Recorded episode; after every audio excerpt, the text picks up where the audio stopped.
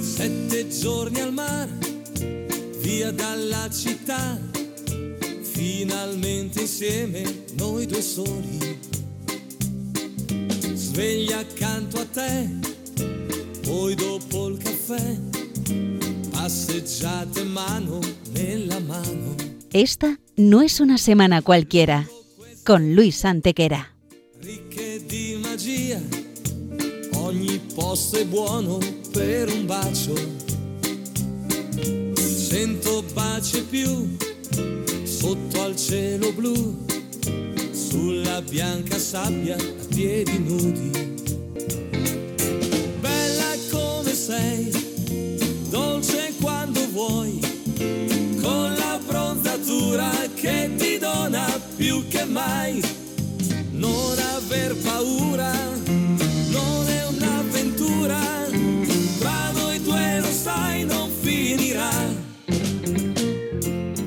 Hola a todos, bienvenidos una vez más al programa Esta no es una semana cualquiera en Radio María con un servidor de ustedes Luis Antequera y Mariate Aragonés. Y bien Luis, ¿qué semana nos ocupa hoy? Hoy Mariate le damos un repaso a algunos de los hechos históricos ocurridos entre un 10 y un 16 de febrero. Una semana que no es una semana cualquiera, siete días, sette giorni, como dice nuestra sintonía, en los que han pasado a lo largo de la historia cosas que ni se imaginan nuestros oyentes, porque la historia es así, mejor y más fantástica que la más increíble de las fantasías. Comencemos pues.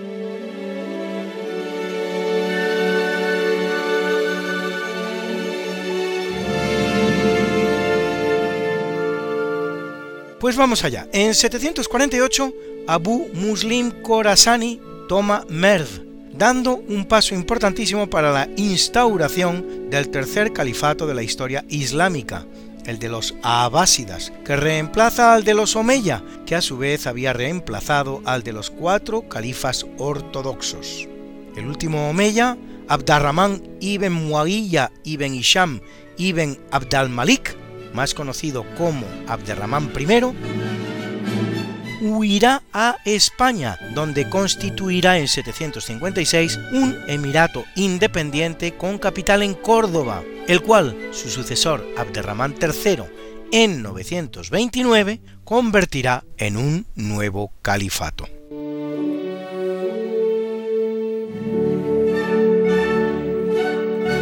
La diferencia radica en que mientras el Emirato es simplemente una entidad política independiente de las que pueden existir tantas, el califato es una entidad no solo política, sino lo que es más importante religiosa, donde el califa se considera el sucesor del profeta. En buena teoría el califato solo puede ser uno, aunque en la época cordobesa convivirán hasta tres. El abásida con capital en Bagdad, el fatimí con capital en el Cairo y el de Córdoba, que a los efectos incluso se podría considerar del califato omeya de Damasco.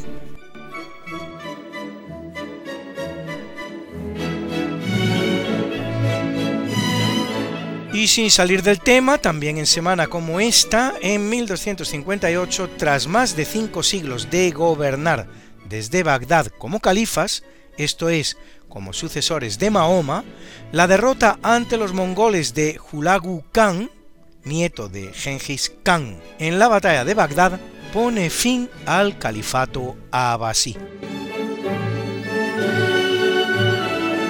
En 842, dos de los nietos de Carlomagno, Carlos el Calvo y Luis el Germánico, firman los llamados juramentos de Estrasburgo.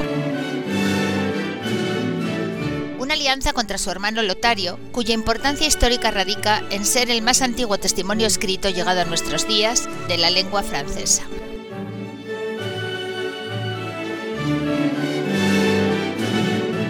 En 881, Juan VIII, centésimo séptimo papa de la Iglesia Católica, en agradecimiento a su apoyo contra Guido di Spoleto, que intentaba invadir los estados pontificios, corona al francés Carlos III el Gordo emperador, que lo será siete años. Al heredar los reinos francos de sus hermanos, reunirá bajo su cetro la práctica totalidad de Francia, gran parte de Alemania y la parte norte de Italia, hará frente al sitio vikingo de París que resolverá pagando una gran suma a los sitiadores para que se retiren. Carente de sucesión legítima, su muerte representará la división del imperio entre cinco monarcas.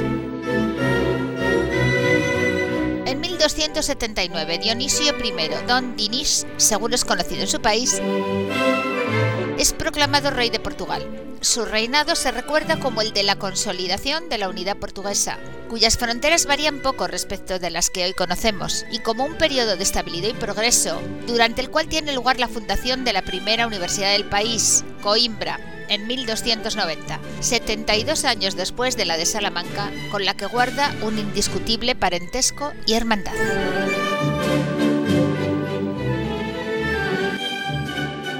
En 1349, en plena peste negra, en la ciudad de Estrasburgo, unos 2.000 judíos, considerados responsables de la terrible plaga y convertidos como tantas veces en chivos expiatorios de la ira popular, son quemados vivos en lo que se conocerá como la matanza de San Valentín.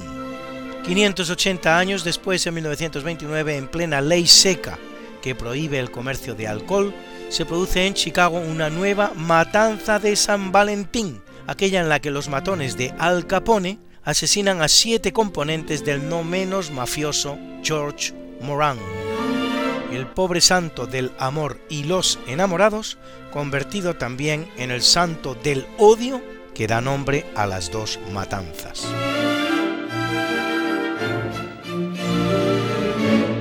En el capítulo siempre fecundo de la conquista, colonización y evangelización de América por los españoles, que va a permitir a los indígenas americanos el tránsito del neolítico al renacimiento en apenas dos generaciones, un tránsito que a los europeos había costado 7.000 años, en 1503 se crea en Sevilla la Casa de Contratación de Indias destinada a depósito de mercancías importadas y exportadas de y hacia América.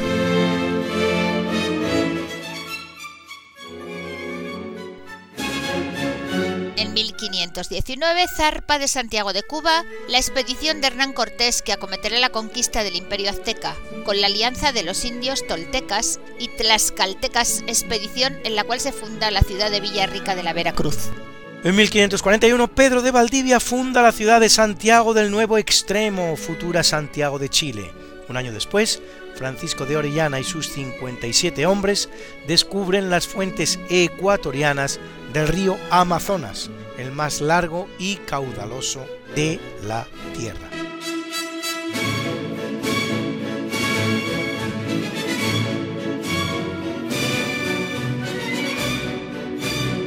haciendo posible todos ellos y muchos más tres siglos de pax hispana sin precedentes en la historia americana, la cual, una vez que España abandone el escenario, conocerá más de dos centenares de conflictos, tanto civiles como entre vecinos.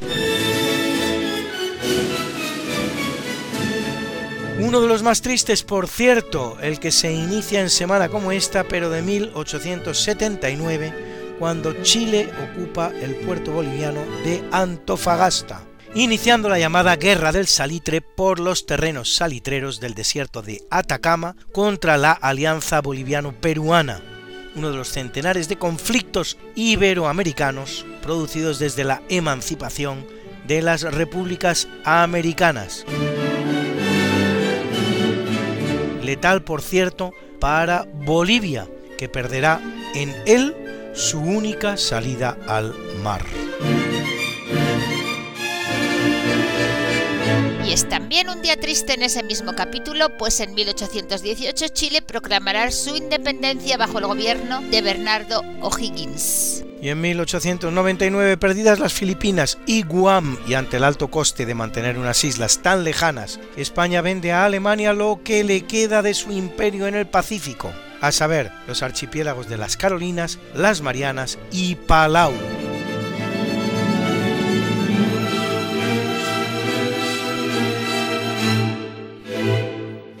Unas islas por las que, por cierto, a punto se había estado de ir a la guerra con la Alemania de Bismarck solo 14 años antes. Claro que sí, Luis. España llega incluso a preparar una flota que dirigiría el almirante Antequera, tu bisabuelo. Si bien al final ambas naciones aceptarán un laudo papal de León XIII que otorga las también españolas Islas Marshall a Alemania, pero reafirma la soberanía española sobre el resto de las islas, evitando la guerra.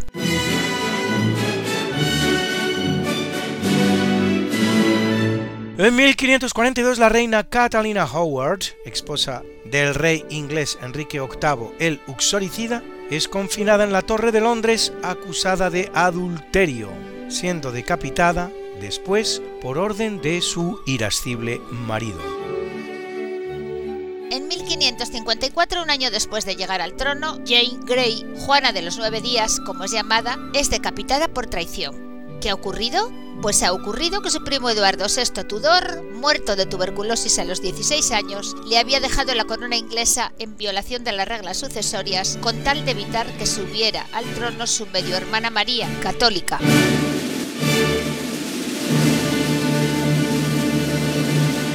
Pero ni María ni tampoco el pueblo inglés aceptan la componenda y se levantan contra Jane, que será juzgada por traición y decapitada, la pobre, después de reinar efímeros nueve días.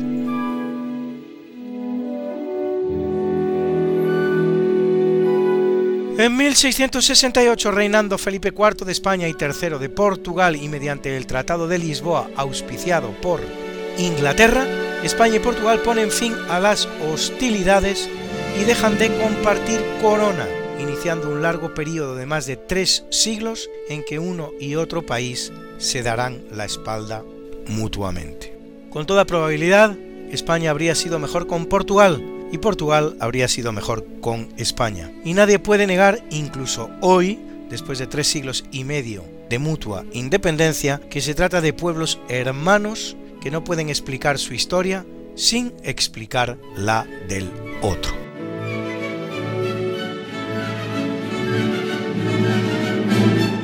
En 1763 termina la Guerra de los Siete Años con la Paz de París. Aunque las aliadas España y Francia son derrotadas por Gran Bretaña y Portugal, y aunque España tiene que ceder a Inglaterra la Florida, el Mississippi y la isla de Menorca, no sale tan mal parada al ser compensada por Francia, que la ha envuelto en la guerra, con la Luisiana norteamericana y conseguir de Inglaterra la devolución de las islas de Cuba y Filipinas, ocupadas durante la guerra. y en 1785 el químico Lavoisier logra sintetizar agua a base de combinar hidrógeno con oxígeno. Lavoisier tendrá un triste final, ya que será guillotinado durante la Revolución Francesa en 1794. Y en 1798, enviado por Napoleón, el general Berthier invade Roma, toma preso al Papa Pío VI y proclama la Primera República Romana, que durará un año y medio. No confundir con la que cabe denominar la Segunda República Romana, ocurrida en 1849 en tiempos de otro Pío, Pío IX, que solo dura cinco meses y terminará gracias a la intervención en Roma del sobrino de Napoleón, Luis Napoleón III, el cual repone al Papa en su solio y le devuelve todas las posesiones de los estados pontificios. Con estas paradojas se teje la historia.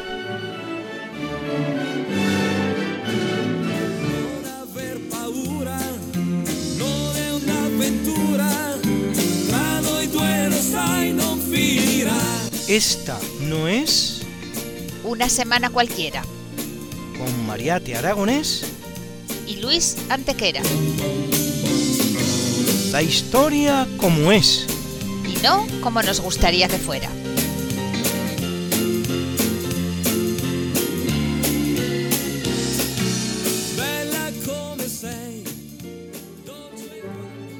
Es un buen día para las comunicaciones en España porque en 1851 con la presencia de la reina Isabel II se inaugura la línea de ferrocarril que une Madrid con Aranjuez, la segunda de España.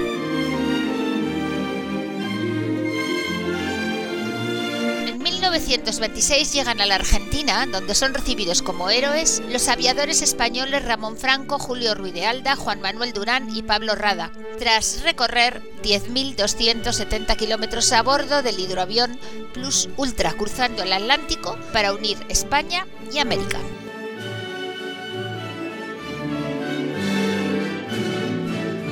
En 1867 se estrena en Viena An der schönen blauen Donau, más conocido como El Danubio Azul, que forma parte hoy de nuestra banda sonora que están ustedes escuchando. Obra del compositor austríaco Johann Strauss, componente de esa gran familia de músicos austríacos de la que forman parte Johann padre, Johann hijo, de quien se suele decir que era el más genial, autor precisamente de este Danubio Azul, Joseph y Edvard. No así, en cambio, el otro Strauss genial, Richard Strauss, que no era austríaco sino alemán y al que no unía parentesco alguno con sus homónimos austríacos.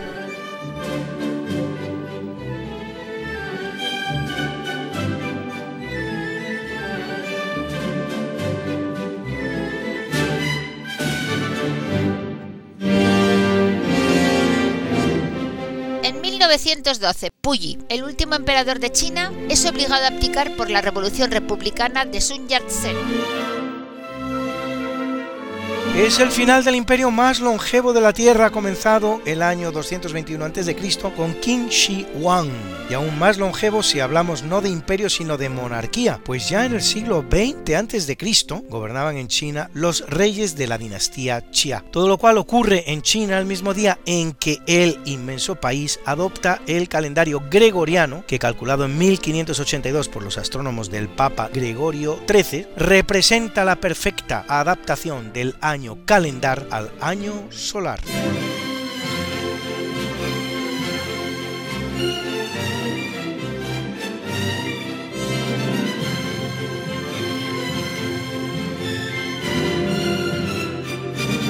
En 1934, pilotado por su propio inventor, tiene lugar el primer vuelo sobre Madrid del autogiro de Juan de la Cierva.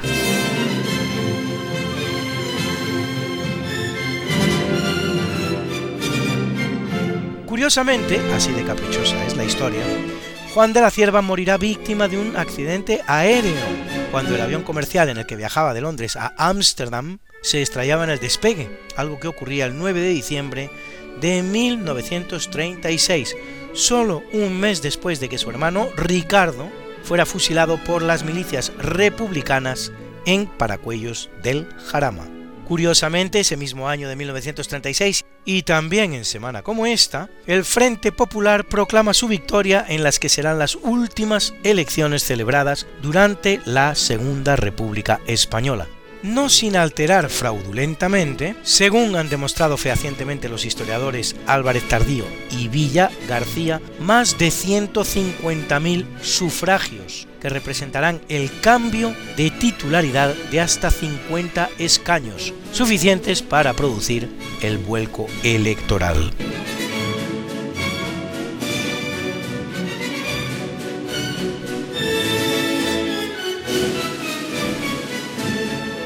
En 1937 el químico norteamericano Wallace Hume Carothers patenta el nylon, que toma su nombre de las iniciales de Nueva York, NY, y Londres, LON, nylon.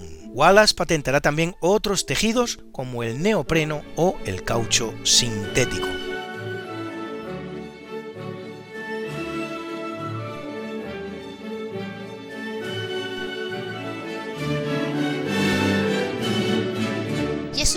Oprobioso en el marco de la Segunda Guerra Mundial, pues en 1943 Heinrich Himmler ordena la destrucción del gueto judío de Varsovia. Del total de 6 millones de judíos masacrados por los nazis durante el Holocausto, casi la mitad son de nacionalidad polaca. Y en 1945, en otra vergonzosa acción de la Segunda Guerra Mundial, cometida en esta ocasión por los que terminarán ganando la misma, se procede al bombardeo aéreo masivo de la preciosa ciudad alemana de Dresde, llamada la Florencia alemana.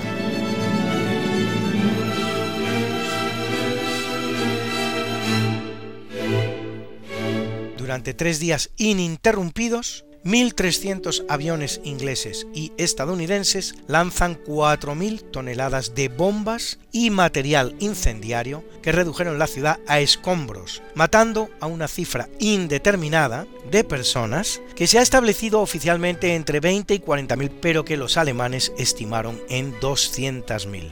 No fue el único bombardeo de esa naturaleza. Las ciudades alemanas con tamaño significativo que se salvaron de la destrucción total se cuentan con los dedos de una mano.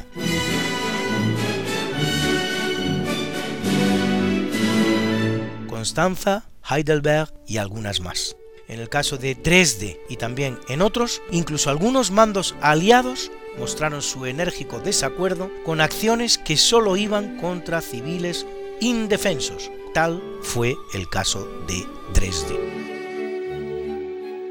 Y es un gran día para el avance de la informática, pues en 1946 los profesores de la Universidad de Pensilvania, J. Presper Eckert Jr. y John W. Mauchley, presentan al público la ENIAC, Electronic Numerical Integrator and Computation.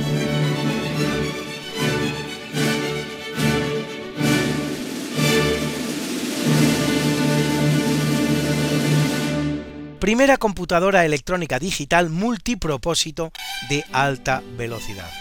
El aparato ocupa una superficie de 120 metros cuadrados, pesa 30 toneladas y no era capaz de realizar ni la décima parte de las funciones que realiza un ordenador portátil de los que cualquiera de nosotros tiene hoy, puede que incluso más de uno, en su casa.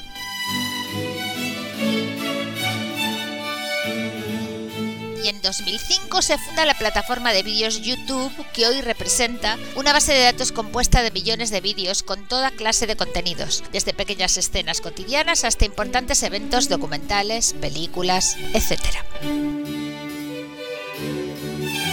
En 1951 la escritora francesa Marguerite Yourcenar publica su preciosa novela histórica Memorias de Adriano, que entre otras cosas relatan sus amoríos de tipo homosexual con el esclavo Antino.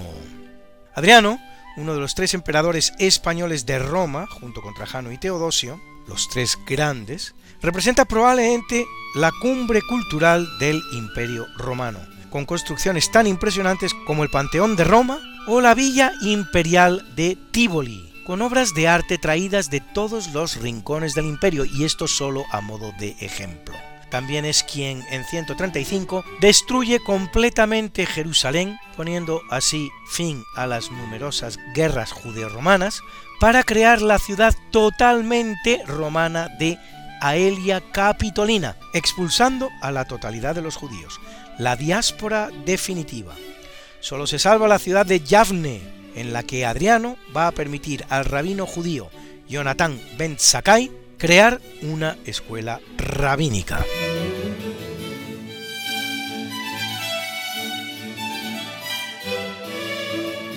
En 1952, Isabel II es proclamada reina de Inglaterra, trono en el que cumple esta semana, por lo tanto 69 años, requete superando los 63 y medio que estuvo en él su compatriota y tatarabuela, la reina Victoria.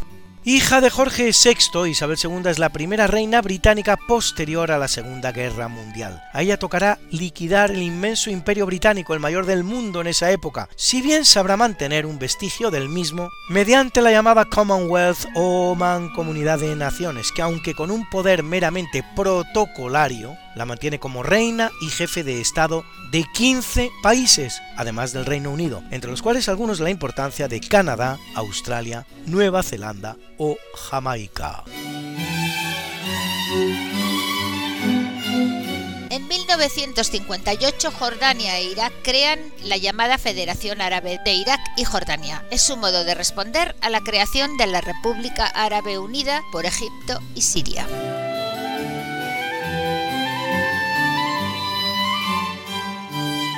Ambas federaciones, tanto la jordano-iraquí como la siro-egipciana, tendrán corto recorrido durando la primera apenas cinco meses y la segunda algo más, pero solo dos años y medio. Todos los intentos árabes de federación hasta la fecha han fracasado, por lo que llama la atención la cantidad de líderes árabes que apelan a la unidad.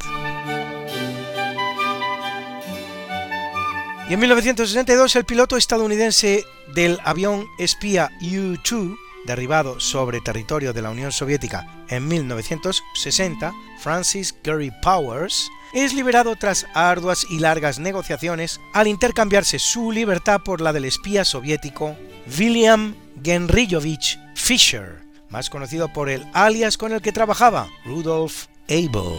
Su caso forma parte de la trama de una película excelente como es El puente de los espías. En 1964 se descubre en la Biblioteca Nacional, cita, en Madrid, los llamados Códices Madrid I y II, manuscritos de Leonardo da Vinci, que trae a España Pompeo Leoni, escultor de Felipe II, extraviados durante siglo y medio. Son ocho volúmenes que contienen 540 páginas y tratan sobre mecánica, estática, geometría y construcción de fortificaciones. Se calcula que los manuscritos contienen cerca del 15% de las notas de Leonardo. Otros códices de Leonardo se encuentran en la Biblioteca Ambrosiana de Milán, en la Biblioteca Real de Windsor, en Inglaterra, en el Museo de Victoria y Alberto de Londres, en el Museo Británico, en el Instituto de Francia en París y en la Biblioteca Real de Turín, así como en una colección privada en Seattle, en Estados Unidos.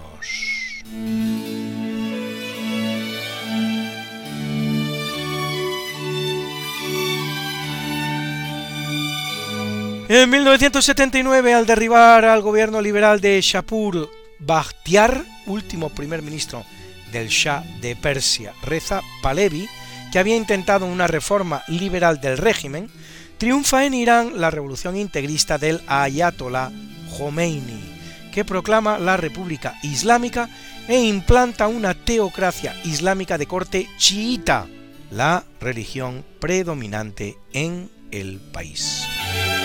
Exiliado en Francia, 12 años más tarde, el 6 de agosto de 1991, Bakhtiar muere en París en un atentado instigado al parecer por el régimen iraní.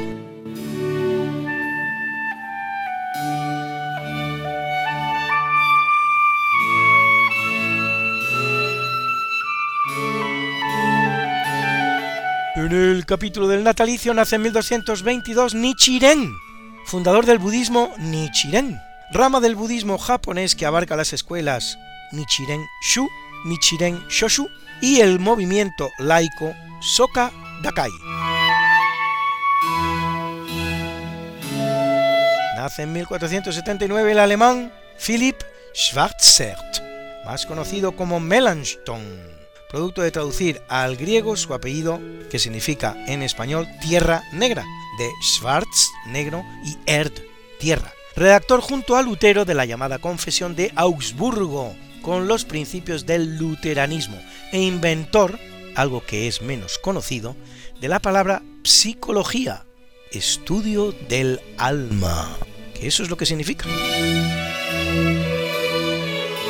En 1594, Juliana Morel, o Morela, monja dominica española, que a los 7 años sabía ya griego, latín y hebreo. A los 12 dominaba el árabe, el siríaco, el italiano y el francés. A los 17 hablaba, leía y escribía en 14 idiomas. Y en 1608, a los 14 años de edad, se doctora en leyes, convirtiéndose en la primera mujer que accede a un grado universitario. Uno más de esos grandes hitos históricos producidos en España y desconocidos gracias al desdén infatigable con el que los españoles obsequiamos a nuestra historia. Pero vamos a tener ahora que reconocer que una española, una española de los siglos negros de la Inquisición, además, y monja, es una de las primeras mujeres licenciadas en la historia. Nace en 1599 Fabio Quillén, más conocido como Alejandro VII, vicentésimo trigésimo séptimo papa de la Iglesia Católica, que lo es 12 años, sobrino nieto de otro papa, Paulo V, elegido tras un cónclave de 80 días, autor de una colección de poemas en latín, el Filomati Labores Juveniles, gran impulsor de las artes y del embellecimiento de Roma, ciudad en la que realiza un nuevo trazado de las calles y encarga a Bernini la columnata de la Plaza de San Pedro, la Cátedra de San Pedro o la ornamentación de la iglesia de Santa María del Popolo. Es un gran día para la biología, pues en 1637 nace en Ámsterdam el anatomista y zoólogo holandés Jan Swammerdam, que observa por primera vez los glóbulos rojos de la sangre y estudia con microscopios que construye él mismo los insectos, a los que dedica su Historia General de los Animales que carecen de sangre y el Libro de la Naturaleza o Historia de los Insectos. En 1665 nace Rudolf Jacob Camerarius, o Kammerer, botánico y médico alemán, autor de la obra De Sex Supplantarum Epistola, sobre los órganos reproductivos de las plantas. Y en 1809, el británico Charles Darwin, biólogo y creador de la teoría evolucionista de las especies. En el capítulo de la música nace en 602 el italiano Francesco Cavalli, gran autor de óperas de las que compuso más de 30, entre las cuales Scipione africano o Il Pompeo Magno.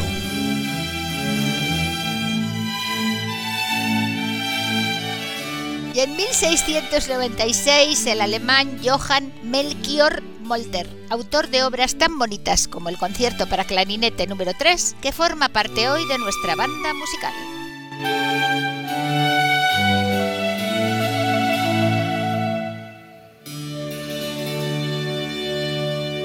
Y nacen dos grandes sabios españoles.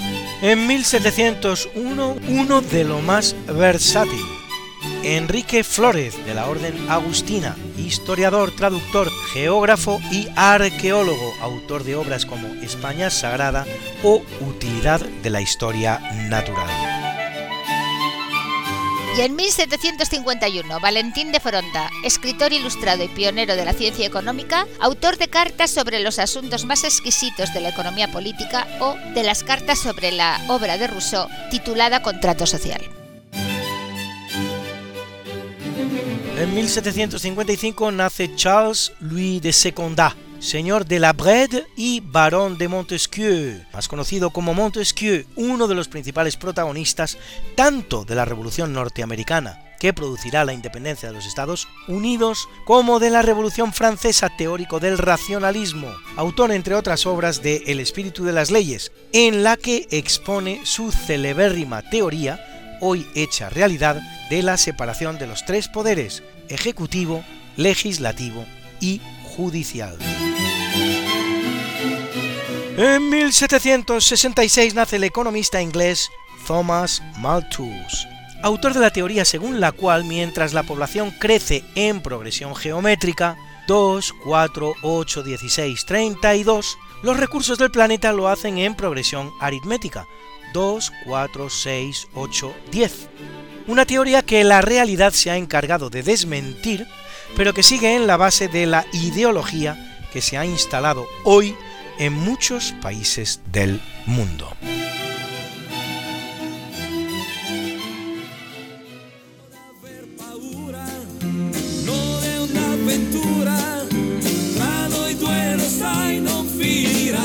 ¿Quieres ponerte en contacto con nosotros, contarnos algo o hacer alguna sugerencia? Puedes hacerlo por correo electrónico escribiendo a Esta no es una semana cualquiera, sin puntos, ni guiones ni espacios, arroba radiomaria.es. Esta no es una semana cualquiera, arroba radiomaria.es.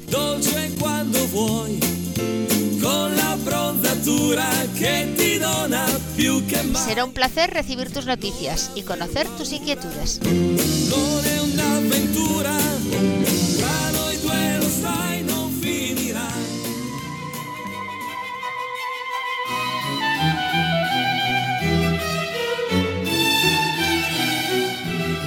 En 1767 nace Luis Daoiz y Torres, militar español que dirige el heroico levantamiento de Madrid del 2 de mayo de 1808, en la mal llamada Guerra de la Independencia, nombre este de Guerra de la Independencia, absolutamente desafortunado por muchas razones.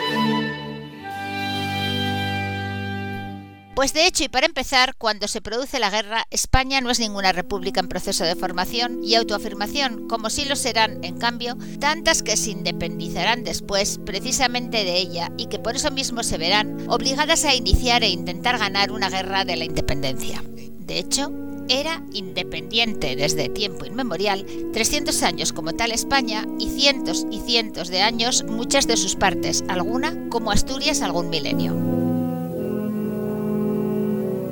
Además, Mariate, la presencia francesa en España fue muy incompleta, y no solo como acostumbra decirse porque ni siquiera abarcara la totalidad del territorio peninsular, sino porque no alcanzó ni las Islas Baleares, ni las Canarias, ni tampoco y sobre todo lo que era la parte más importante del territorio español, a saber, América y Filipinas. Por si ello fuera poco, la ocupación apenas dura algo más de cinco años, y ello en un ambiente de insumisión que ni siquiera permite hablar de dominio, el cual llevará al mismísimo Napoleón a hablar de la injerencia en España como la plus grande bêtise de ma vie, la más grande tontería cometida en mi vida.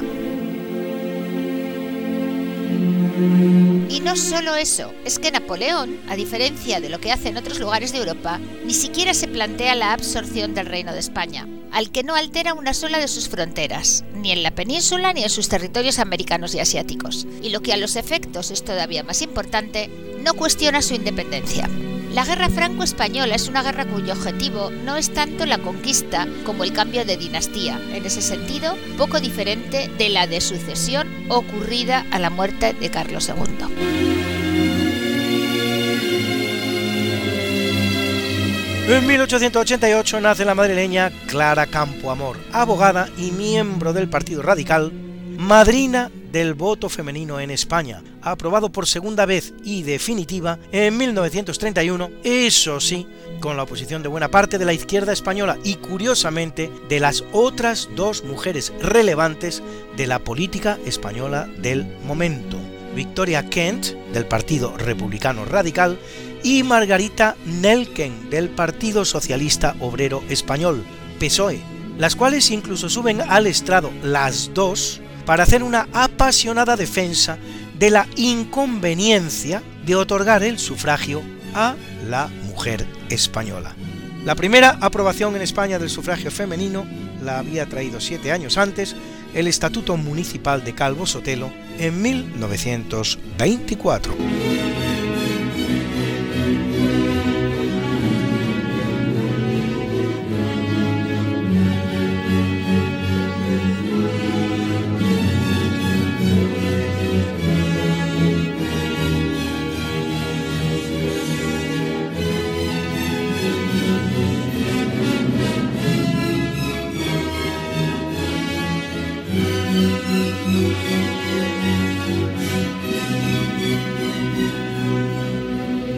Buen día para nacer todo aquel que quiera ganar el premio Nobel, porque en 1890 nace el ruso Boris Pasternak, Nobel de Literatura en 1959, autor de la deliciosa novela Doctor Zivago, llevada al cine con gran éxito.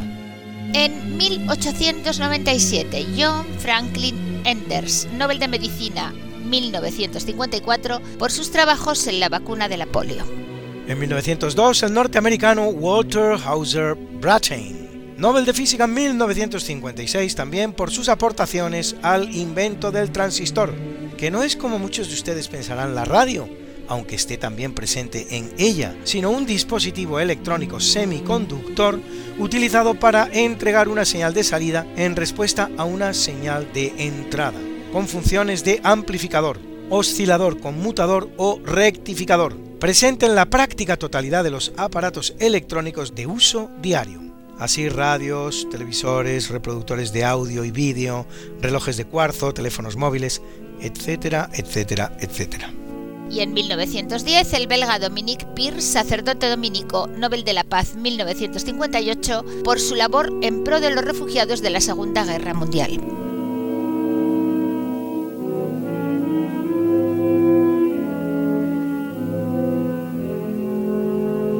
En 1909 nace el estadounidense Richard Dick J. McDonald, uno de los grandes pioneros del fast food o comida rápida, fundador de los restaurantes que llevan su nombre, los célebres McDonald's, hasta 31.000 en todo el mundo al día de hoy, se dice pronto, ¿eh?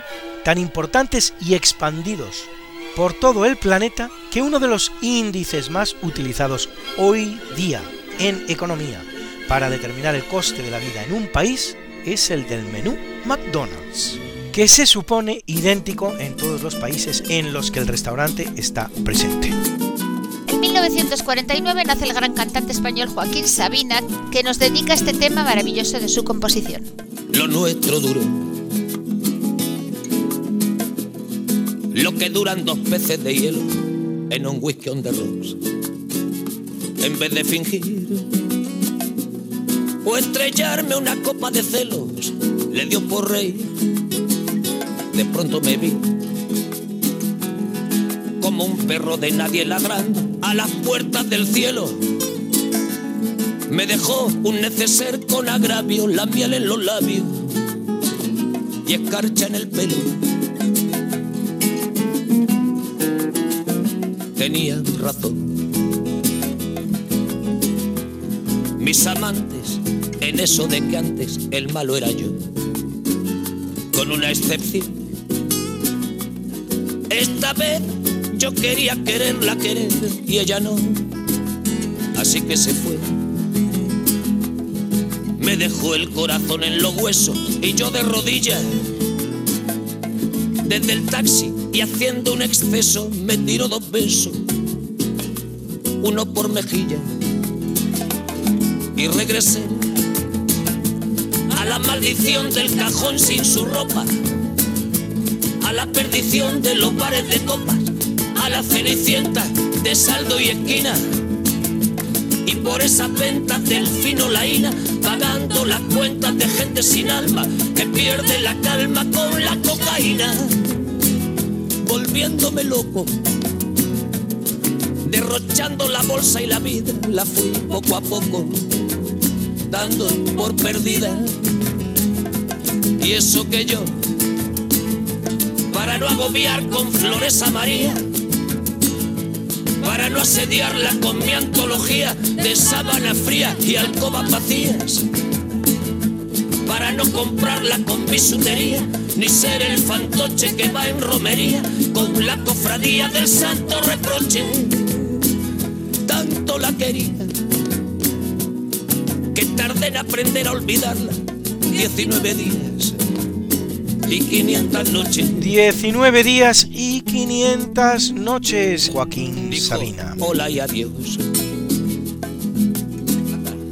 Y el portazo sonó como un signo de interrogación. En el capítulo del obituario mueren dos importantes personajes de la historia china porque en 713 lo hace el monje budista Yi Qing, uno de los grandes caminantes de la antigüedad, traductor de muchos escritos budistas del sánscrito al chino.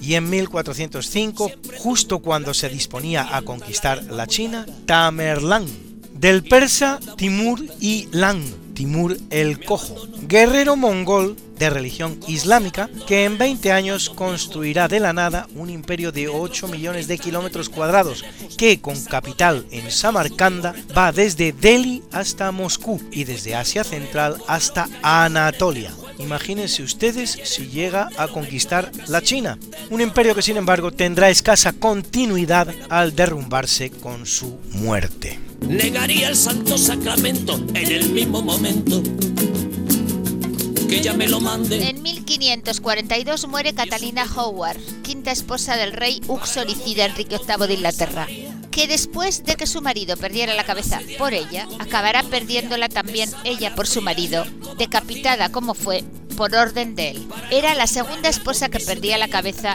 en el sentido más literal del término por orden del asesino en serie llamado Enrique VIII el Uxoricida, siendo la primera Ana de Bolena.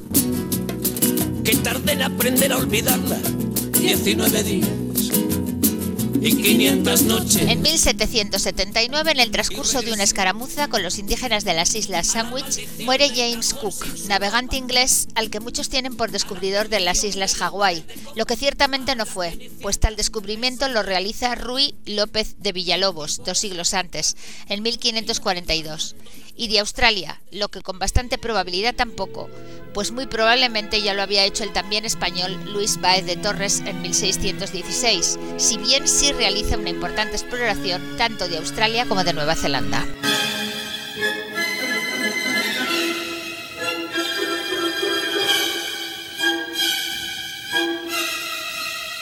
Muere en 1804 en Königsberg, montaña real en su traducción al español, llamada Kaliningrado por los rusos, en esa parte del territorio ruso separado del resto de Rusia que se halla entre Bielorrusia y Polonia, el gran filósofo alemán Emmanuel Kant, autor de la crítica de la razón pura y de la crítica de la razón práctica. De él se cuenta que su rutina era tan puntual y tan idéntica cada día que los relojes de Königsberg se ponían en hora a su paso por cada lugar de la ciudad. En 1819 muere Francisco Javier de Balmis, médico español, gran promotor de la Real Expedición Filantrópica de la Vacuna, conocida también como Expedición Balmis en su honor, que lleva la vacuna de la viruela descubierta solo siete años antes por Jenner no solo a las posesiones españolas de América y Filipinas, sino también a la China e incluso a alguna colonia de las de Inglaterra, país con el que España se hallaba en guerra. Primera campaña de vacunación masiva de la historia, con la que están en deuda todas las campañas de vacunación que vendrán después, incluida la actual del COVID-19. Hoy el nombre de una enfermera de esa expedición, Isabel Zendal, es también el de un extraordinario hospital madrileño nacido para combatir en primera línea de batalla la terrible epidemia de COVID que nos atenaza. Y en 1829 muere François-Joseph Gossec, el compositor de la Revolución Francesa, autor de toda una suite d'air révolutionnaire, canciones revolucionarias de la que forman parte, entre otras, la conocida y emblemática Carmagnol. Dansons la Carmagnol, vive le son, vive le son. Dansons la Carmagnol, vive le son du canon. Madame Veto avait promis, Madame Veto avait promis de faire égorger tout Paris, de faire égorger tout Paris mais son coup a manqué grâce à nos canonniers. Dansons la carmagnole, vive le son, vive le son. Dansons la carmagnole, vive le son du canon. Monsieur Veto avait promis, Monsieur Veto avait promis d'être fidèle à son pays, d'être fidèle à son pays. Mais il y a manqué, ne faisons plus de quartier. Dansons la carmagnole, vive le son, vive le son. Dansons la carmagnole, vive le son du canon. Antoinette avait résolu, Antoinette avait résolu de nous faire tomber sur le cul, de nous faire tomber sur le cul. Mais le coup a manqué, elle a le nez cassé. Dansons la carmagnole, vive le son, vive le son. Dansons la carmagnole, vive le son du canon. Son mari se croyant vainqueur, son mari se croyant vainqueur, connaissait peu notre valeur, connaissait peu notre valeur. Va Louis Gros Paour, du temple dans la tour. Dansons la carmagnole, vive le son, vive le son. Dansons la carmagnole, vive le son du canon. Les Suisses avaient promis, les Suisses avaient promis qu'ils feraient feu sur nos amis, qu'ils feraient feu sur nos amis. Mais comme ils ont sauté, comme ils ont tous dansé, Dansons la carmagnole, vive le son, vive le son. Dansons la carmagnole, vive le son du canon. Quand Antoinette vit la tour, quand Antoinette vit la tour, elle voulut faire demi-tour, elle voulut faire demi-tour. Elle avait mal au cœur de se voir sans honneur. Dansons la carmagnole, vive le son, vive le son. Dansons la carmagnole, vive le son du canon. En 1837, a la temprana edad de 37 años, muere el escritor romántico ruso Alexander Pushkin, autor de Eugenio Onegin o de El prisionero del Cáucaso, herido de muerte en un duelo con el militar francés Georges Dantes. ¿Por qué si no por un asunto de celos? Pushkin, autor, por cierto, también de la obra Mozart y Salieri, que luego inspiraría el célebre film Amadeus, con una historia que, aclaramos, es solo producto de la prolífica imaginación de Pushkin para ilustrar el terrible pecado de la envidia. Era un celebrado duelista profesional que se batía en duelo por dinero en lugar de las personas obligadas a hacerlo, faceta de su vida en la que se basa la película El duelo.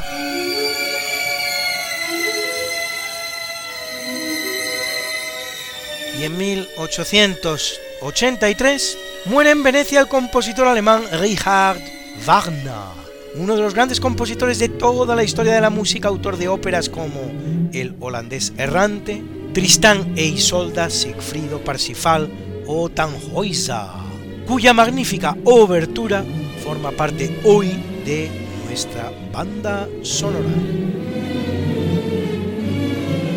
Y en 1939 muere Aquile Damiano Ambrogio Ratti, más conocido como Pío XI, vicentésimo quincuagésimo noveno papa de la Iglesia Católica, que lo es 17 años, prácticamente los mismos del periodo entre guerras entre la Primera y la Segunda Guerra Mundial.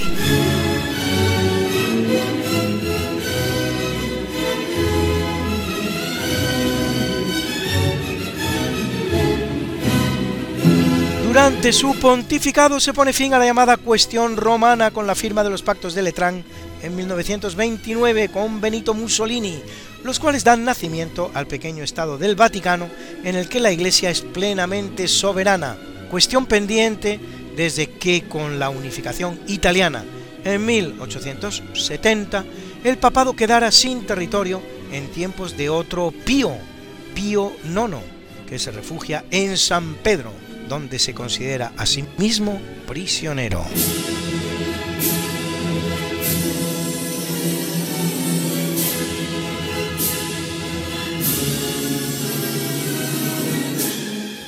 Y llegados a este punto de nuestro programa, y como siempre hacemos, y después de tantas y tantas noticias, que pocas no han sido, toca ahora presentar la música que ha amenizado estos relatos. Composición hoy entre otros de Johann Strauss, Hijo, and der schönen blauen Donau, El Danubio Azul, interpretado por la London Philharmonic Orchestra, que dirigía en esta ocasión Franz Welser Most. Y también la música de Johann Melchior Molta, el concierto para clarinete número 3 en sol mayor, que interpretó Henk de Graaf al clarinete y la orquesta Amadeus Ensemble Rotterdam, dirigida por Marien van Stalen.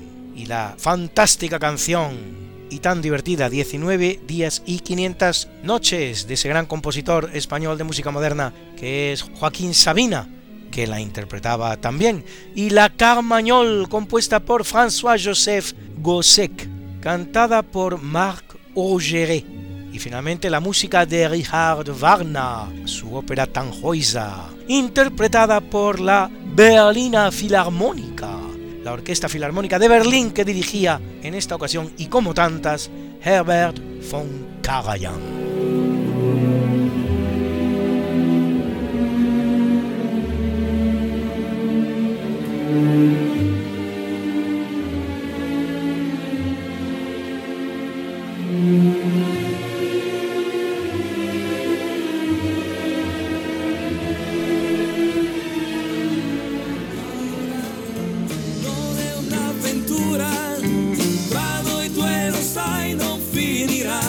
Y bien amigos, esto ha sido todo por hoy en Esta no es una semana cualquiera.